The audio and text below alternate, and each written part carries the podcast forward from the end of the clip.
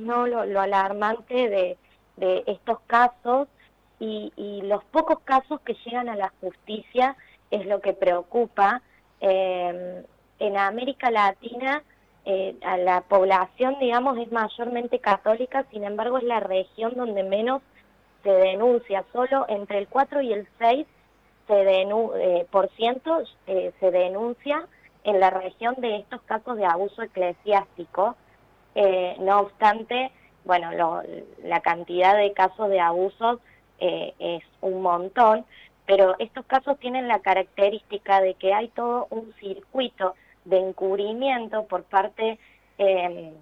de la iglesia de, y de, los superiores de quienes ejercen estos abusos. Eh, la, la red de sobrevivientes de abusos sexuales eclesiásticos dice, hay una frase que, dicen ellos, ¿no? Que detrás de todo cura abusador hay un obispo encubridor y en este caso eh, hay, bueno, hay un, obispo que, está encubriendo esta situación, em, como pasa en, muchísimos otros casos, ¿no? Entonces, se da toda esta lógica y también se da una lógica de, em, de persecución a las familias, en este caso eso estuvo presente, tanto eh, Agustina como su hermana, que, las dos habían formado de parte del grupo juvenil donde comienza el acoso y el abuso Agustina, eh, tanto ellas como su madre han sido, digamos, eh, maltratadas, insultadas por personas de la comunidad religiosa del lugar donde ellas vivían. Las chicas también fueron discriminadas y sufrieron violencia en el colegio a raíz de la denuncia que hicieron y a raíz de, bueno, de que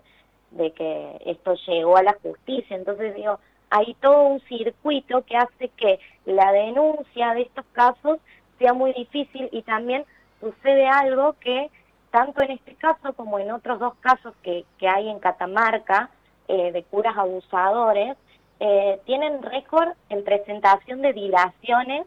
para que eh, no se llegue a juicio, o se hacen presentaciones en, en el proceso para dilatar eh, que se llegue a juicio y la condena. Entonces es sumamente dificultoso eh, llevar adelante eh, para las víctimas, sobre todo, atravesar estos procesos, ¿no? Y sobre todo donde muchas veces queda demostrado y queda claro, ¿no? Esta connivencia que hay entre el Poder Judicial, eh, los altos mandos eclesiásticos, y que muchas veces, por más de que haya familias que hagan denuncias, eh, que denuncien estos abusos, muchas veces no llega eh, a, buen puerto o a, la solución que se necesita. Exactamente, sí. bueno, lo que lo que se está pidiendo, ¿no? acompañando a Agustina, que, que pudo denunciar y que hace seis años que está en este proceso, lo que se está pidiendo es una justicia con perspectiva de género, cárcel común y condena efectiva para Gutiérrez y una justicia laica, que también es una demanda que se está escuchando en relación a esto también del Estado laico eh, eh, en nuestro país y bueno, y también en la región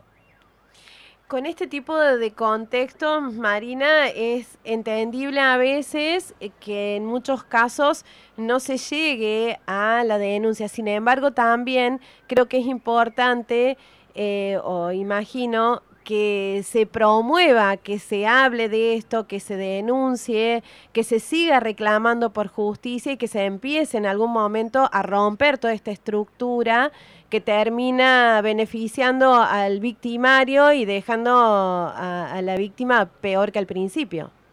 Sí, sí, tal cual eh, es, fundamental que, esto se hable también, romper con toda esta, esta estructura y esta idea de, la iglesia como, eh, como de la jerarquía imperante de la iglesia, eh, porque no todas las personas que son religiosas eh, o, que tienen fe actúan de esta manera, entonces como separar desde ese lugar, promover también el acompañamiento, la denuncia y la justicia para estos casos y exigir tanto a la justicia como al Estado que se ocupen, eh, que, que, visibilicen y, y, que bueno, y que tampoco sean cómplices en esta situación.